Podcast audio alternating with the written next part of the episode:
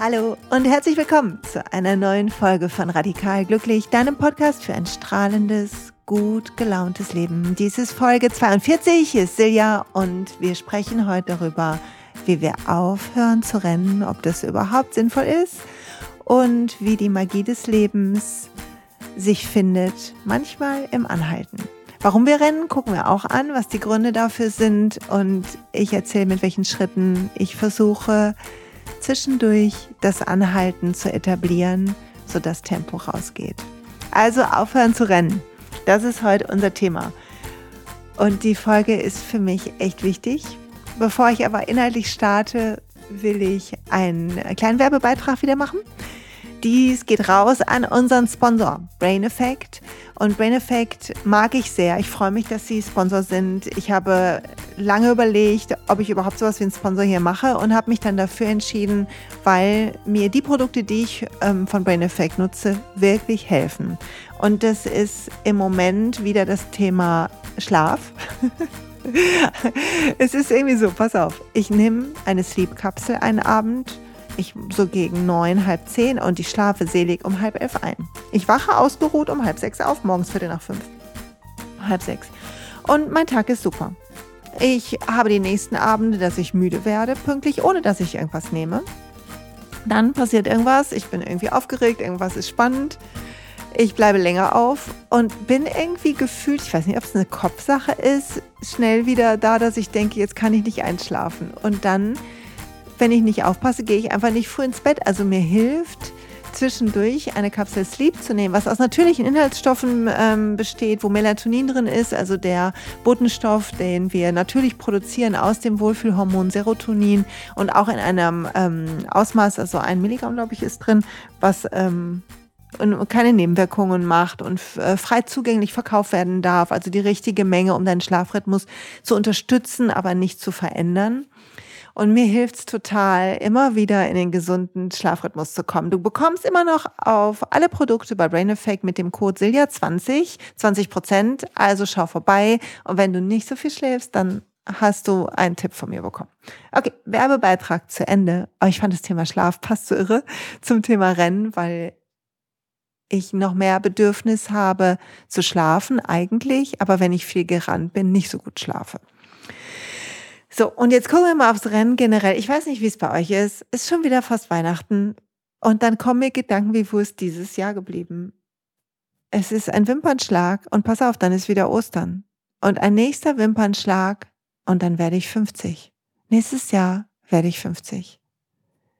Und ich finde das irre, weil unsere Seele wird nicht alt. Also natürlich habe ich früher mal eine Vorstellung von 50 gehabt und irgendwie ist sie erfreulicherweise ganz anders. Ich fühle mich fit und frisch und bin neugierig und weiß, dass noch ganz viel vor mir liegt und ähm, bin glücklich in meinem Leben und wo ich stehe. Und trotzdem ist es verrückt, wie diese 50 Jahre gefühlt auch ein Wimpernschlag waren. Und die Schnelligkeit des Lebens hängt ein bisschen davon ab, wie schnell wir leben wie früher, wenn die Sommerferien gefühlt ewig waren, weil wir in den sechs Wochen diese herrliche Langeweile erleben durften.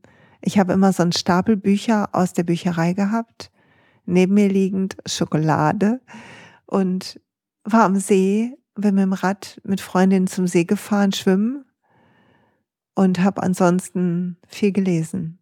Und die Zeit verging so langsam. kein Gucken aufs Handy und kein, äh, keine Anrufe, während man unterwegs war. Es war irgendwie, es war eine Zeit, die ein bisschen simpler war gefühlt. Ich würde nicht sagen, dass ich glücklicher war, aber es war eine andere Zeit. Ich bin groß geworden. Also ich bin ja von 1970, wenn ihr gut gerechnet habt, wisst ihr das schon. Und dann, das waren die 80er und da war Technologie noch woanders und das macht schon auch was mit dem Tempo, zumindest bei mir. Und dann habe ich in dieser Woche, gestern kam mein Sohn von der Schule, der Jüngste, und er war ein bisschen betroffen und ich hatte schon eine Mail gesehen von, von der Schulleitung, die mich informiert hat oder uns informiert hat, dass eine Lehrerin ganz plötzlich verstorben ist. Und mein Sohn kam rein und sagte, heute ist, heute habe ich etwas Schlimmes gehört und er hatte sie nur zweimal in der Vertretung, hat den Namen gesagt, Frau Sonso ist verstorben. Und ich habe ihn angeguckt und ich konnte in seinen Augen sehen, wie dieser Moment, wenn wir konfrontiert werden mit der Vergänglichkeit des Lebens, ihn erschreckt. Und wir haben uns in den Arm genommen und ich habe dann hinterher gesagt, alles ist irgendwie, alles, alles geht. Auch wir werden gehen. Aber wir denken nicht immer drüber nach. Und ich glaube, dass das Leben so rennt, weil wir die Momente oft nicht wertschätzen. Also das kenne ich zumindest von mir. Ich lasse mich ablenken mit allem möglichen Kram, Leute, mit allem möglichen Kram. Heute Morgen in der Meditation, ich meditiere schon so lang und zwischendurch denke ich, boah, ja, jetzt, ne, jetzt habe ich das irgendwie raus, weil ich so eine tiefe Verbindung fühle und dann fühle ich so eine Weite und so ein Licht in mir und mega. Und heute Morgen habe ich drüber nachgedacht, mit welchen Ärzten ich heute telefonieren muss und was noch zu tun ist und ob ich die Steuersachen richtig zusammengestellt habe. Und ich immer wieder, okay, zurück zum Atem. Und dann wieder 15 Gedanken, zurück zum Atem, 15 Gedanken. Da habe ich gedacht, oh Mann, vielleicht liegt es daran, dass im Herbst irgendwie Wartezeit ist und so. Ich weiß es nicht, ehrlich gesagt. Aber ähm, den Moment zu schätzen, in dem wir sind, was Meditation ja lehrt, ist trotzdem eine Aufgabe, weil unser Geist uns rausholt und beschäftigt.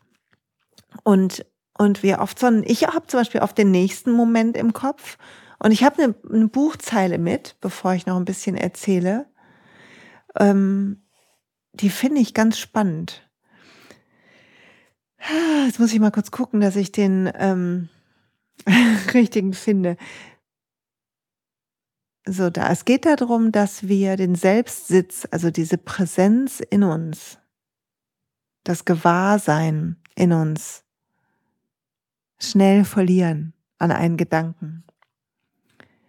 Unser Bewusstsein verlässt die Mitte, von der aus es die zahlreichen uns umgebenden Energien wahrgenommen hat, und wir werden dazu genötigt, uns nur auf eine davon zu konzentrieren. Dieses Verlassen des Selbstsitzes ist nicht unbedingt eine vorsätzliche Handlung. Es sind die Gesetze der Anziehung, die das bewirken. Das Gewahrsein wird stets dorthin gezogen, wo uns etwas stört. Den angestoßenen Zeh, das laute Geräusch oder das schmerzende Herz. Es ist das gleiche Gesetz innen wie außen. Das Gewahrsein geht an den Ort, der am meisten stört. Das meinen wir, wenn wir sagen, es war so laut, dass meine Aufmerksamkeit ähm, erregt wurde. Es zog unsere Aufmerksamkeit auf sich. Wenn eine Blockade in Bewegung gerät, kommt es zu genau der gleichen Anziehung und das Gewahrsein wird hin zur Quelle des Unbehagens gelenkt. Dieser Ort wird dann unser Sitz des Bewusstseins. Wenn das Unbehagen nachgelassen hat und das Bewusstsein nicht länger in Anspruch nimmt, wird es uns auf natürliche Weise zurück zum höheren Sitz der Wahrnehmung treiben. Dort sitzen wir immer, wenn wir von keiner Störung beeinträchtigt sind. Doch so wichtig der höhere Sitz auch ist, also diese, ich, ich mache mal kurz einen Einschub, diese Mitte in uns, wo sich alles so magisch ausdehnt. Und wenn du das in der Meditation nicht erlebst, dann, wenn du auf einem Berggipfel stehst oder ein frisch geborenes Baby auf der Hand, auf dem Arm hältst, auf der Hand, oh Gott, auf dem Arm hältst oder, oder so ein Moment von Frieden entsteht, du jemanden drückst und da fühlen wir das auch oft kurz. Ähm, also so zurück zum Zitat. Doch so wichtig der höhere Sitz auch ist, ebenso wichtig ist es zu begreifen, was geschieht, wenn wir von einer Störung beeinträchtigt werden. Unser Be Bewusstseinssitz fällt dorthin ab, wo die Störung sich ereignet. Und die ganze Welt sieht anders aus.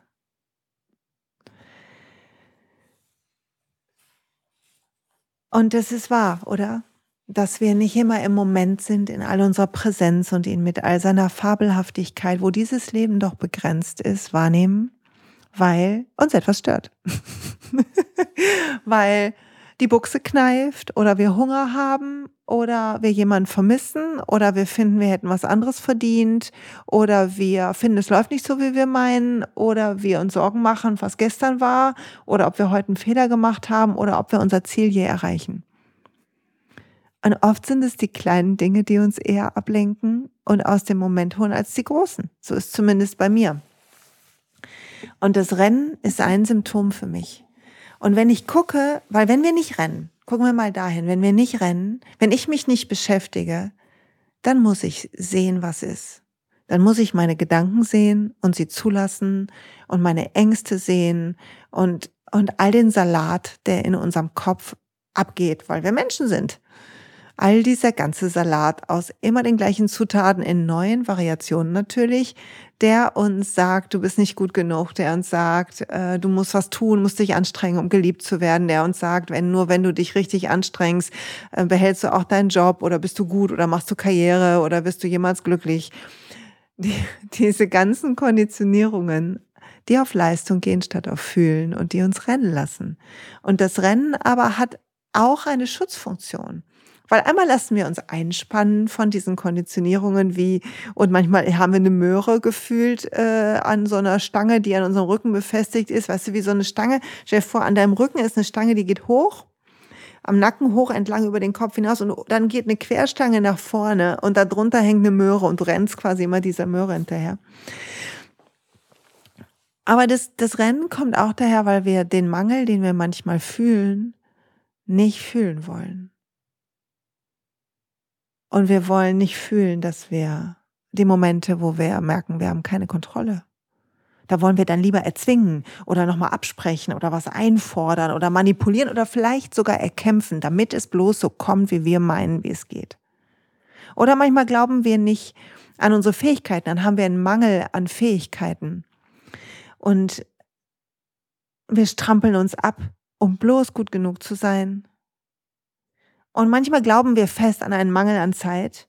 Oh Gott, ich habe nicht genug Zeit, ich habe nicht genug Zeit. Manche Leute, das Mantra hatte ich ewig, Leute, dieses Mantra, diesen Glaubenssatz, ich habe nicht genug Zeit. Ich habe nicht genug Zeit und ich habe in mir immer wieder gesagt, ich habe nicht genug Zeit. Und was macht das? Das macht, dass wir uns tierisch beeilen und gefühlt haben wir noch weniger Zeit. Noch weniger Zeit. Wir rennen und rennen und rennen, weil wir denken, wir haben keine Zeit, in der Hoffnung, wenn wir uns nur genug beeilen, würde danach eine Hängematte voller Zeit auf uns warten.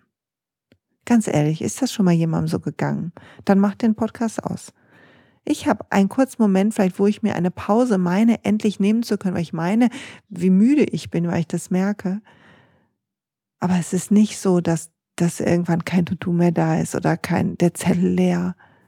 Es ist nicht mehr so wie in den Ferien. Und vielleicht war damals in den Ferien sogar auch was zu tun. Aber unserem jugendlichen, kindlichen Selbst war das schlicht egal.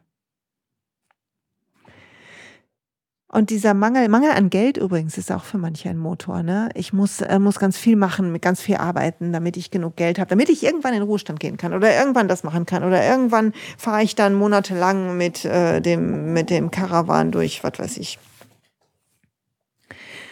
und ein Teil davon, also ein Teil des Rennens ist bedeckt quasi, verdeckt diesen Mangel für uns. Und wir meinen, wir würden handeln und unser Leben besser machen durch das Rennen. Wir meinen, wir hätten es so in der Hand, unser Glück. Ich hoffe, dass der Mangel, den wir fühlen, der eigentlich auch ein Antrieb ist, was gut ist auch, es ist nicht schlecht, wenn wir einen Antrieb haben, wenn wir, wenn wir Lust haben, unser Leben in die Hand zu nehmen. Aber es ist immer die Frage, ob aus dem Mangel etwas erzwingen, erkämpfen, sich anstrengen, reinpressen oder aus der Freude und dem Glauben und dem, der, dem Fluss, aus dem Fluss heraus. Das habe ich hier schon, glaube ich, so oft geteilt.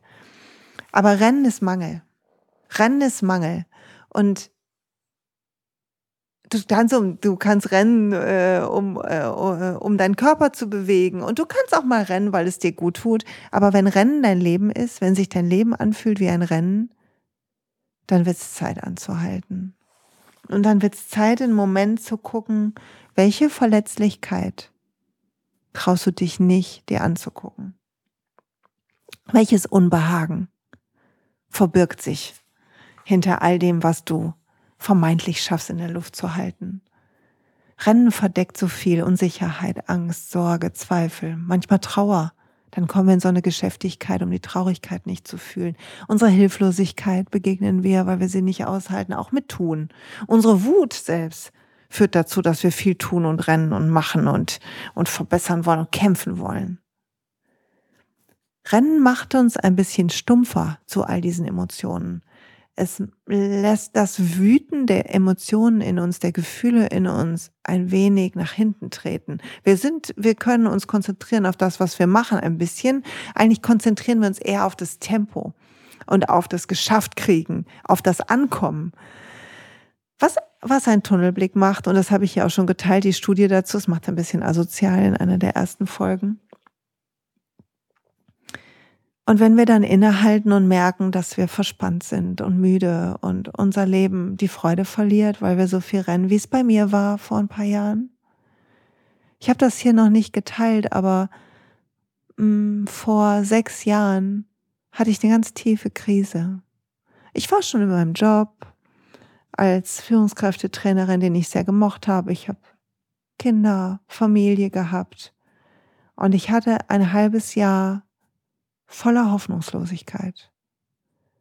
Und es war so verrückt, weil wir haben, ich erinnere mich an eine eindrucksvolle Sache, wo ich dachte, okay, das ist jetzt hier der Tiefpunkt, wo wir auf dem Balkon saßen und überlegt haben, wohin wir in Urlaub fahren. Es war so kurz nach Weihnachten, nach irgendwann Anfang Januar. Und ich schreibe abends immer in diese Five Lines a Day und neulich, als ich ähm, Ende letzten Jahres habe ich das wiedergefunden. Und zum Ende des Jahres ging es halt los und dann habe ich da nochmal reingeguckt. Und mein Mann sagte, wo wollen wir denn hinfahren? Und wir fahren, fahren ganz oft ins gleiche Hotel, wo wir auch jetzt im Jahr, in diesem Sommer wieder waren.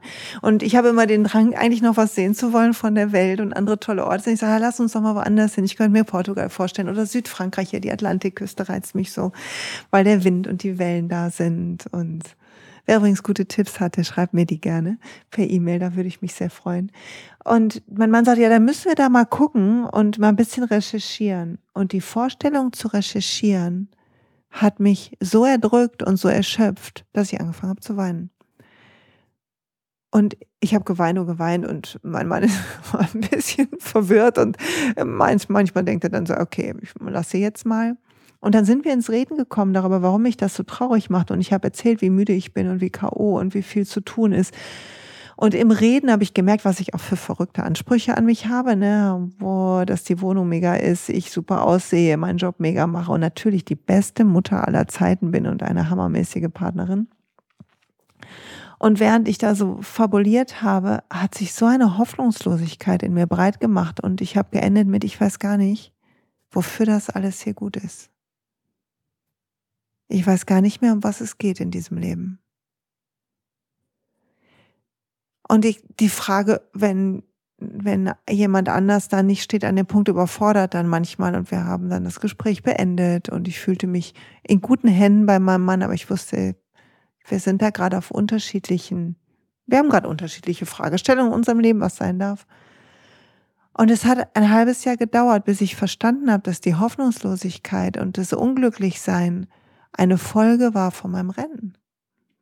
Und dass die Freude beginnt mit dem freudvollen Innehalten und mit dem Vertrauen darauf, dass alles kommt. Und das hatte ich verloren. Und so habe ich zwar vielleicht all die Unsicherheit nicht mehr gefühlt, ob ich wirklich in diesem Job gut bin oder ob ich wirklich als Mutter gut genug bin, obwohl ich so viel arbeiten bin oder ob ich gut genug aussehe, obwohl ich älter werde. All dieser also ihr wisst, was ich meine. All der Scheiß. Doch, komm, ich sag's. Und um was geht's in dem Leben? Darum, dass wir Kontrolle haben, doch nicht, oder Macht oder Geld oder sogar Liebe. Und wann ist irgendwas genug? Wann kommen wir an? Wann ist es auch so langfristig genug? Nicht so, ah, jetzt haben wir Urlaub. Hast du schon mal bemerkt, dass kurz bevor dein Urlaub kommt, der Alltag fast noch ein bisschen blöder ist? Weil sich noch mehr der Fokus nach vorne legt in die Zukunft. Raus aus jetzt, raus aus diesem Moment. Was, wenn du nicht fährst, wenn ich nicht fahre? Wenn das Leben uns einholt und unsere Vergänglichkeit zum finalen Schluss ruft. Wir alle werden sterben, werden diese Hülle, diese Cannelloni, Achtung, letzte Folge, diese Cannelloni verlassen und wir können nichts mitnehmen. Ich kann weder diesen Podcast mitnehmen, noch, noch kann ich irgendwas anderes mitnehmen. Alles verpufft. Es bleiben Erinnerungen Leute werden mich vermissen, vielleicht so wie ich meine Oma und meine Mama vermisse und an sie denke. Und sie werden vielleicht Geschichten von mir erzählen, wenn ich nicht mehr da bin. Wenn du nicht mehr da bist. Und irgendwann sind auch die weg, die die Geschichten erzählen. Und was bleibt dann? Und dann musste ich, als ich diese diese Podcast-Folge vorbereitet habe, an einen Moment denken im letzten Sommerurlaub. Da habe ich mit meinem Sohn, und so, ich finde das eine Parabel fürs Leben. wir haben ein Hai gebaut am Strand. Ein Sandhai. Also wir, wir bauen immer große Sachen am Strand. Ich liebe es, im Sand zu bauen, weil das so ein schönes Gefühl ist. So. Und du baust, also sagst du, komm, wollen wir was bauen. Ne? Das Kind ist vielleicht ein bisschen gelangweilt und ähm, ich bin auch manchmal ein bisschen gelangweilt am Strand. Und dann ist, tut es gut, irgendwie einen Strandspaziergang zu machen, schwimmen zu gehen, was zu bauen oder so, bis man wieder ein bisschen voll auf der Liege liegt. Was ich auch liebe. Und wir haben diesen Hai gebaut. Und der war richtig groß, so menschengroß irgendwie. Und natürlich beim Bauen ist man schon so ein bisschen, ey, hab ich zwischendurch, ich bin dann schon sehr im Jetzt, aber zwischendurch schon, ah, gleich gehe ich schwimmen. Also kommt schon wieder so die Zukunft rein.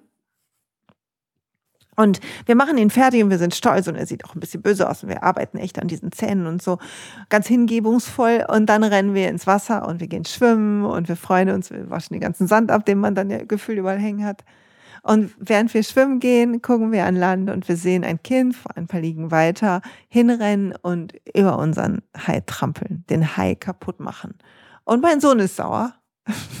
Sein Hai also sind wir, als wir rauskommen und abgetrocknet haben, wieder eingecremt haben, haben wir den Hai natürlich repariert. Und ich sogar war auch ein bisschen sauer. Ich habe sogar ein paar böse Blicke rüber zu diesem Kind geworfen.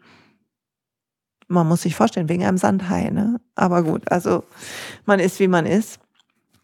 Und dann irgendwann ist Abend und wir kriegen Hunger und wir gehen zurück zum Hotel. Und der Hai ist egal. Und was von den Sachen, die dich hängen lassen, äh, die dich rennen lassen, Entschuldigung, sind wie der Hai aus Sand? Was davon? Was wird nicht überdauern? Noch nicht mal die nächsten drei Jahre. Geschweige denn dich zurückgucken lassen irgendwann auf dein Leben, wenn es hoffentlich lang und schön gelebt wurde und sagen lassen, oh, das war echt gut, dass das so war und dass ich das so gemacht habe.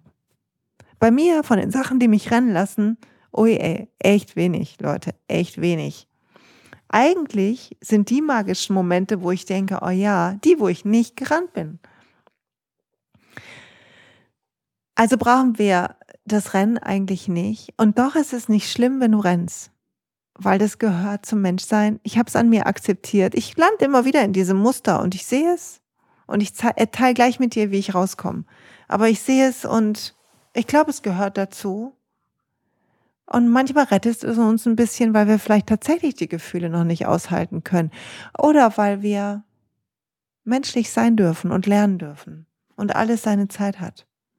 Aber wenn wir müde werden oder krank oder hoffnungslos oder merken, es tut uns nicht gut, dann, dann was ändern. Anhalten, atmen. Lass uns jetzt mal atmen, atme ein. Atme tief aus. Und lass uns mal schauen, wie wir aufhören zu rennen. Ich sag dir, was ich mache, wenn ich merke, dass ich wieder renne, dass ich wieder in diesem Muster bin. Ich halte an und ich versuche mit Mitgefühl auf mir, auf mich zu schauen. Also der erste Schritt ist ein Was ist. Ein Schritt, was ist. Anerkennen, dass ich ein Mensch bin. Atmen. Mir vergeben, dass ich wieder in diesem Muster bin dass es nicht schlimm ist, dass ich wieder in dem Muster bin. Das Muster macht Sachen möglich. Es schafft, dass ich heute die Steuer gemacht habe und jetzt diesen Podcast aufnehme. Aber gleich hiernach gehe ich nochmal baden. So.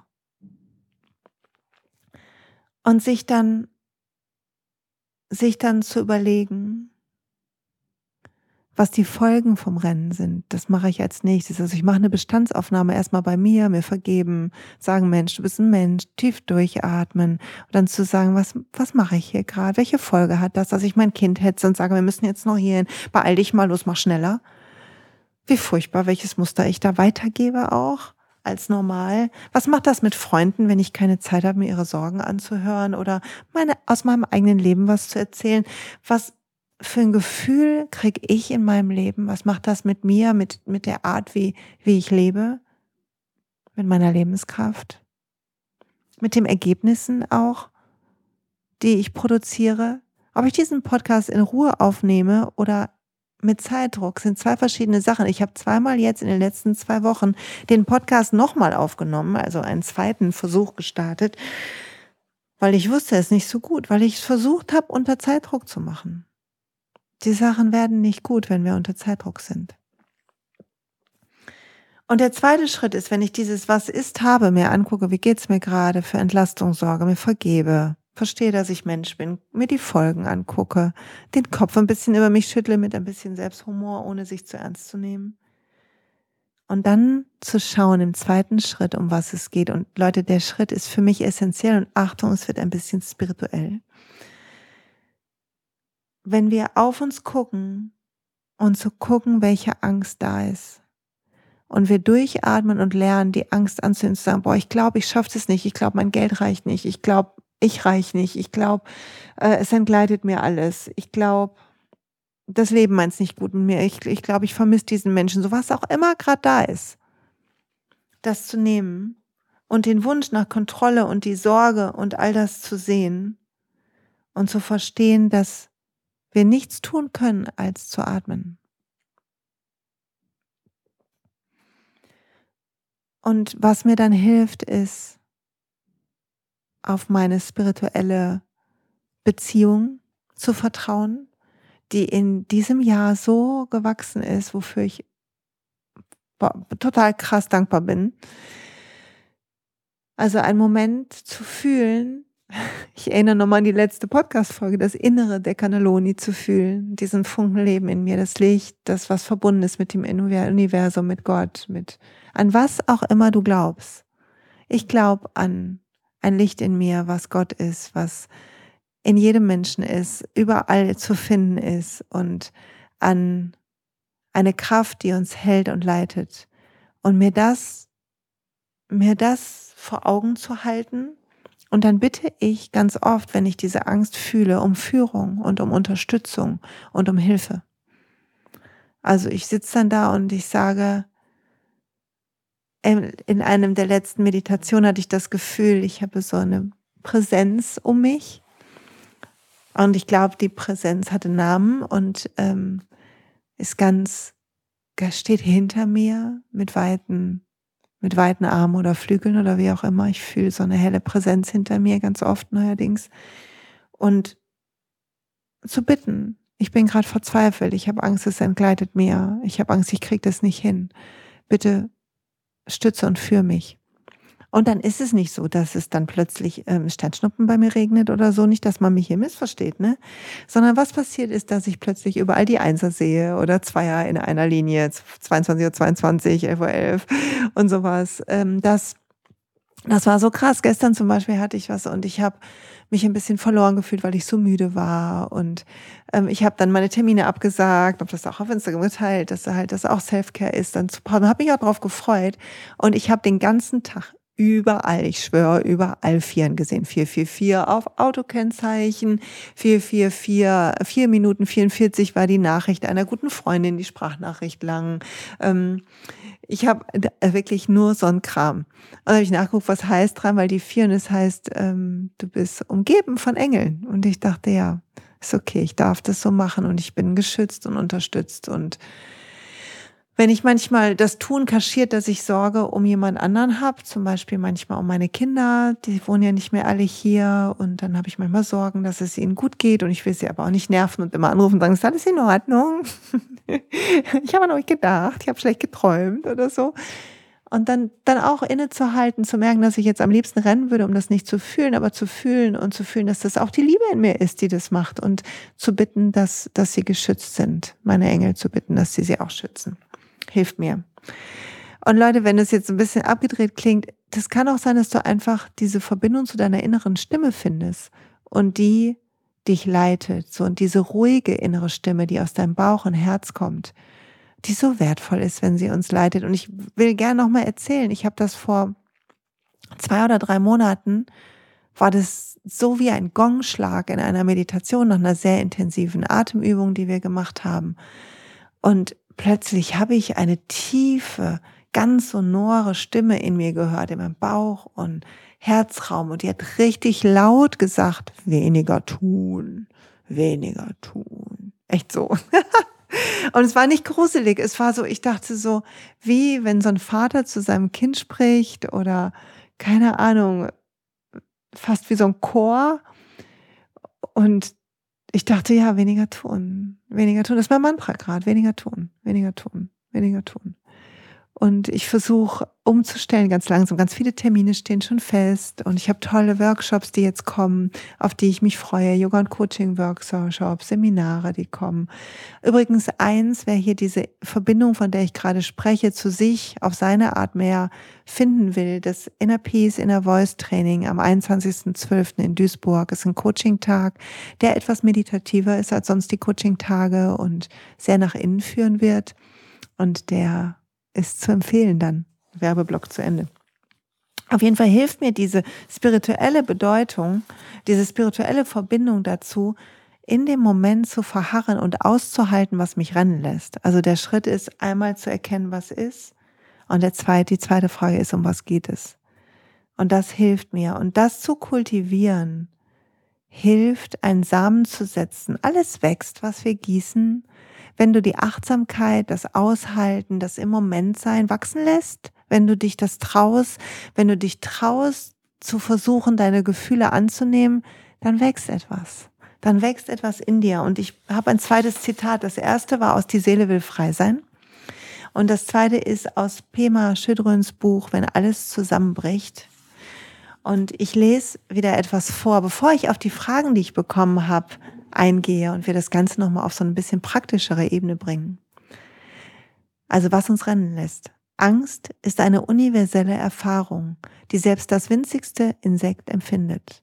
Wenn wir im Meer tauchen und einen Finger in die Nähe des weichen offenen Körpers einer Seeanemone bringen, schließt sie sich. Alles Leben reagiert unmittelbar auf diese Weise, aber es ist nicht schlimm, dass wir konfrontiert mit Unbekannten Angst empfinden. Es ist Teil des Lebendigseins. Etwas, das wir alle miteinander teilen. Wir reagieren auf die Möglichkeit, dass Einsamkeit und Tod uns treffen und wir uns an nichts mehr festhalten können. Sobald wir die Wahrheit der Wahrheit näher kommen, ist Angst eine natürliche Reaktion. Wenn wir uns entscheiden, dabei zu bleiben und nicht auszuweichen, Klammer von mir, nicht zu rennen, wird unsere Erfahrung äußerst lebendig. Die Dinge werden sehr klar, wenn es keine Möglichkeit mehr zur Flucht gibt. Während eines langen Retreats kam mir die, wie mir schien, erderschütternde Erkenntnis, dass wir nicht im gegenwärtigen Augenblick sein und gleichzeitig unser eigenes Drehbuch weiterverfolgen können. Ich weiß, das klingt ziemlich offensichtlich, aber eine derartige Tatsache wirklich selbst zu erkennen, verändert uns. Vergänglichkeit wird nur im gegenwärtigen Augenblick lebendig. Dasselbe gilt für Mitgefühl, Staunen und Mut. Und ebenso für die Angst. Tatsächlich erlebt jeder, der an der Grenze zum Unbekannten steht und gleichzeitig ganz in der Gegenwart und ohne Bezugspunkte bleibt, Bodenlosigkeit. Das, dann, das geschieht dann, wenn unser Verständnis tiefer geht, wenn wir begreifen, dass der gegenwärtige Augenblick ein recht schutzloser Ort ist und dass diese Erfahrung vollständig entnervend und gleichzeitig äußerst zart sein kann. Und etwas später schreibt sie, es geht hier darum, die Angst kennenzulernen und mit ihr vertraut zu werden, ihr ins Auge zu blicken, nicht damit wir unsere Probleme lösen, sondern um den Weg zu finden, der zur völligen Aufhebung aller Denkgewohnheiten führt. Und wenn wir das ernst machen, werden wir kontinuierlich gedemütigt für die Arroganz, die das Festhalten an Idealen nach sich zieht und all das. Und ich finde das so wunderschön, weil es uns ermutigt, mutig zu sein und den Moment zu schätzen, egal wie er ist, und ihn anzunehmen und weil es uns dabei hilft, zu umarmen, wer wir sind in diesem Leben und gleichzeitig ein Gefühl zu bekommen für die Unendlichkeit, die in uns lebt. Die Nudel und das Innere der Cannelloni. Ich bleib bei diesem geilen Beispiel. Also fütter die Stille, wenn du kannst, wenn du das Gefühl hast, du rennst viel. Fütter das Genugsein Lern auszuhalten, wenn du dich nicht genug fühlst, ohne es durch Tun kaschieren zu wollen. Wenn wir das Vertrauen stärken in eine Führung, in das Heilige in uns, dann spüren wir, dass wir nicht allein sind und die Angst wird kleiner, wird aushaltbarer und damit all die Muster, die sie auslöst. Also handel in dem Vertrauen und beginn langsam zu verändern und stehen zu bleiben, wenn du dich beim Rennen ertappst. Lern die Lücken auszuhalten. Lern damit zu leben, dass es nie irgendwas Perfektes gibt, dass du nie ankommst. Lern, dass nur jetzt du für dich sorgen kannst und nur jetzt dafür sorgen kannst, dass der Moment auch schön wird. Und du, wenn jetzt was anderes in dir tobt, du auch nur jetzt lernen kannst, es auszuhalten. Viel Ruhe hilft viel. Nie hilft viel tun. Das ist eine Illusion, dass viel tun uns irgendwo hinbringt. Die Leistungsgesellschaft will uns das einreden, aber mal ganz im Ernst, wenn ich überlege, ja, das viele tun hat mir, ich konnte neben dem Studium ähm, einen Job haben als Führungskraft und mh, hm, zwei kleine Kinder großziehen. Und weißt du was? Ich weiß kaum was aus dieser Zeit. Die Momente sind verschwommen und klein. Während aus der Zeit davor, wo die Kinder noch kleiner waren und ich noch nicht im Studium war, weiß ich mehr. Ich habe also einen Teil der Präsenz in der Kindheit meiner beiden großen Jungs eingetauscht gegen den Beweis dafür, dass ich fähig bin und schlau. Und es ist okay, so ist mein Leben und es ist okay. Und es gab einen Moment, äh, wo ich das sehr, sehr, sehr wo mich das traurig gemacht hat, weil ich gesehen habe, meine beiden großen Jungs sind jetzt groß und gehen ihre Wege. Und wo ein Teil von mir, dazu gibt's noch eine Folge, die kleinen Jungs gern wieder hätte, um sie zu umarmen, werde ich schon wieder ganz belegt von der Stimme. Aber eigentlich ist es schön, dass das Leben fließt und daraus zu lernen. Übrigens sagt hier gerade die Spur, zeigt mir gerade fünf Einsen hintereinander. Jetzt hier läuft so ein, so ein Takt mit, Taktzähler. So, so viel zu Zeichen übrigens. Ne? Und ich habe nur gerade hingeguckt, nicht die ganze Zeit. Also, wenn du kannst, halt inne, weil das was anderes ist, wenn du zurückblickst, weil du anders die Magie des Momentes leben, erleben kannst. Und mach dich nicht fertig, wenn du rennst. Du wirst immer wieder rennen. Die Frage ist, wie oft du lernst anzuhalten. Wie, wie oft du lernst, in den Moment zurückzukommen. Darum geht's, nicht um nichts anderes. Okay. Zu euren Fragen. Ich habe zwei Fragen bekommen, die ich glaube ich noch nicht beantwortet habe. Eine Frage war, was ist denn, wenn äußere Bedingungen wie ein Chef, Chefin, der Job uns rennen lassen? Also wenn es immer zu viel gibt und ich eigentlich nie ankomme und ich unter Druck gerate. Das ist einmal schlimm für alle im dem Unternehmen oder in dem Team oder wo auch immer das ist. Solange du Teil davon bist und ein Teil von dir glaubt, dass er die äußere Bestätigung braucht, durch du bist gut genug, du schaffst das, ähm, oder auch eine, eine Ruhe, weil nicht angemotzt oder unter Druck gesetzt von außen werden. Solange wirst du rennen und aber auch dieses System unterstützen. Das System lernt es um oder große Organisationen lernen es um, wenn Krankenquoten steigen und ihre Ziele gefährdet sind, so doof das ist. Also wir lernen oft erst durch Schmerz. Also kannst du nur für dich entscheiden. Du kannst für dich gucken, ist das Tempo gesund? Und in deinem Tempo beginnen zu tun. Und wenn Sachen liegen bleiben, das rechtzeitig ansprechen. Ich bin gut damit gefahren zu sagen, okay, ich habe die und die Zeit. Ich schaffe von beiden Sachen nur eine oder beide nur halb mit einer anderen Qualität. Was soll ich tun? Und wenn es ein unsicherer Rahmen ist, dann sogar diese Frage, ähm, schriftlich stellen per E-Mail, so dass äh, wer schreibt, der bleibt, du einen Beweis dazu hast, dass du vorgewarnt hast.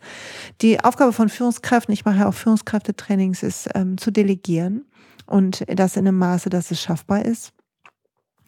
Und wenn die Organisation zu hohe Ziele setzt, ähm, und die Führungskraft sind ja oft in der, in der Sandwich-Position, die leiden ja oft mit oder noch mehr, dann ist es aber die Aufgabe der Führungskraft auch den Mut zu haben, das nach oben zu spielen, im Zweifel bis zum Vorstand hoch oder CEO oder wie auch immer die Leute heißen. Also lasst nicht zu, dass äußere Bedingungen dir dein Leben klauen. Und im Zweifel, wenn du merkst, es geht nicht, dann beginn langsam durchzuatmen und zu überlegen, wie willst du eigentlich leben und lass zu, dass eine Vision entsteht, mach ein Vision Board dazu. Beginn, beginn den Traum zu haben davon, wie es anders sein kann, nicht nur wenn du Urlaub hast, nicht erst wenn du in Rente bist, und glaub mir, es wird die Chance kommen und es werden die Gedanken kommen, es wird die, die Idee kommen, die dich, die dich an einen anderen Ort bringt. Und wenn, ähm, wenn du Bock hast, dann Achtung Werbung, komm im November, es sind noch ein paar letzte Plätze frei zum Wegweisertraining und find selber eine Idee von, die erste Idee vielleicht von einer Vision oder wenn du schon eine hast, find die nächsten konkreten Schritte. Wir werden ganz tolle Übungen machen zu deiner Zukunft und all solche Sachen. Das ist ein reiner Coaching-Tag, das wird ganz magisch. Das ist die eine Frage gewesen. Also der Job, wenn die äußeren Bedingungen dich rennen lassen, dann erkenn das, erkenn den Mechanismus, atme durch, mach dich davon frei, lern Nein zu sagen, lern die Sachen nach wegzuschieben, lern neu zu entscheiden, lern für dich zu entscheiden, lass dich nicht einspannen. Oder lass dich nicht so viel einspannen. Und wenn du jetzt sagst, die hat gut reden, ja, ich weiß. Ich bin auch, wir werden alle rennen. Du wirst weiter rennen, aber vielleicht etwas weniger. Vielleicht wirst du zwischendurch ein Timer in deinem Handy haben und dich jede halbe Stunde mit einem Summen dran erinnern lassen, dass du tief atmen sollst. Oder vielleicht wirst du dafür sorgen, dass du eine bestimmte Zeit hast, wo du auf jeden Fall nach Hause gehst es beginnt mit so einer Verbindlichkeit mit, mit uns selber, mit einem Vertrag, den wir mit uns schließen, wie mein weniger tun. Was jetzt ein stetiges, jeden Tag neu ausmisten, handeln, mich reflektieren, nachdenken. Wie kann es funktionieren, dass ich weniger tue? Ich weiß, dass mich das kreativer macht, besser macht, dass es wichtig ist für die Dinge, die ich auch in diese Welt bringen will, mit denen ich auch helfen kann und dass es mir helfen wird auch. Und dann haben wir ein Commitment, sagen wir, okay, ich will weniger tun. Wir bitten um Unterstützung, zeig mir Wege und wir beginnen, das zu unserem Mantra zu machen und wir beginnen, also lass zum Beispiel dein Mantra sein, ich bestimme mein Tempo. Ich bestimme mein Tempo. Ich bestimme mein Tempo. Und guck, wie sich das anfühlt. Nächstes Mal, wenn du da sitzt mit der langen Liste und dem Chef im Nacken. Ich bestimme mein Tempo. Tipp nicht noch schneller. Renn nicht zu dem Meeting. Du bestimmst dein Tempo. Ich bestimme mein Tempo. Guck, wie sich das anfühlt. Dein Herz wird da springen bei der Sache, die du machen solltest. Und dann ist die Frage, warum lassen wir, lassen uns die kleinen Sachen so rennen?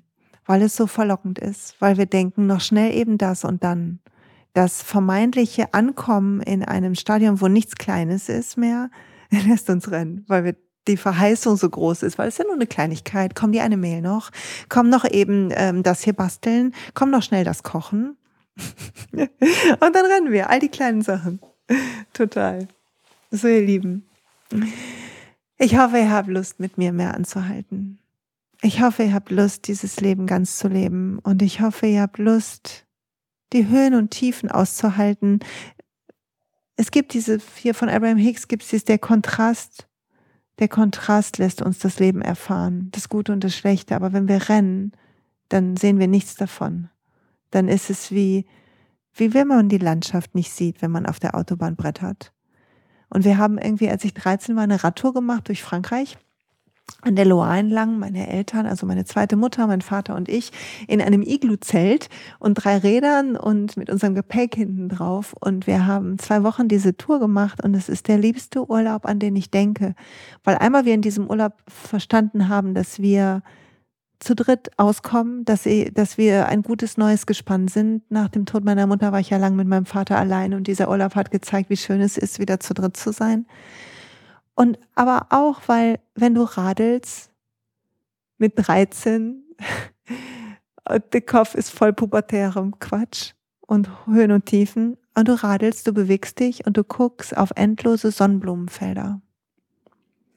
Und du hast, du kannst es nicht beschleunigen, du kannst nicht schneller sein oder so, brauchst ein gewisses Tempo, damit du die Strecke des Tages schaffst. Und dann musst du das Zelt aufbauen. Und ich war in so einem Waschzwang damals. Ich habe dann immer noch mein T-Shirt gewaschen und meine Hose gewaschen, weil wir natürlich super wenig Gepäck haben, hatten. Und dann gab's Essen. Und du warst platt und müde und bist schlafen gegangen. Aber die Langsamkeit dieser Reise in der Fortbewegung hat die Magie ausgemacht. Und ich glaube, so ist es im Leben. Und ich zitiere eine Yoga Schülerin, die in unserem tollen Teacher Training ist, wo eine wunderbare Gruppe von Menschen sich zusammengefunden hat, von denen ich jedes Mal lerne. Und in denen ich mich selber sehe, wenn sie viel tun oder rennen oder so, dann denke ich, ja, ich habe das genau auch, wenn ich in Ausbildung bin. Und auf jeden Fall, die Schülerin hat gesagt, die Schnecke sieht mehr vom Weg als der Hase. Und ich liebe den Satz. Ich liebe den Satz echt. Evi, wenn du das hörst, ich liebe den Satz. So, und jetzt wünsche ich euch eine tolle Woche. Danke fürs Zuhören, dass du dir dafür die Zeit nimmst. bedeutet mir richtig viel. Und wenn du Lust hast, empfehle das weiter vielleicht an jemanden, der auch rennt, der einen Moment brauchen kann, des Innehaltens, eine Erinnerung brauchen kann. Atme durch, lächel dir zu, lächel den anderen zu. Um was geht's in diesem Leben? Hab eine tolle Woche.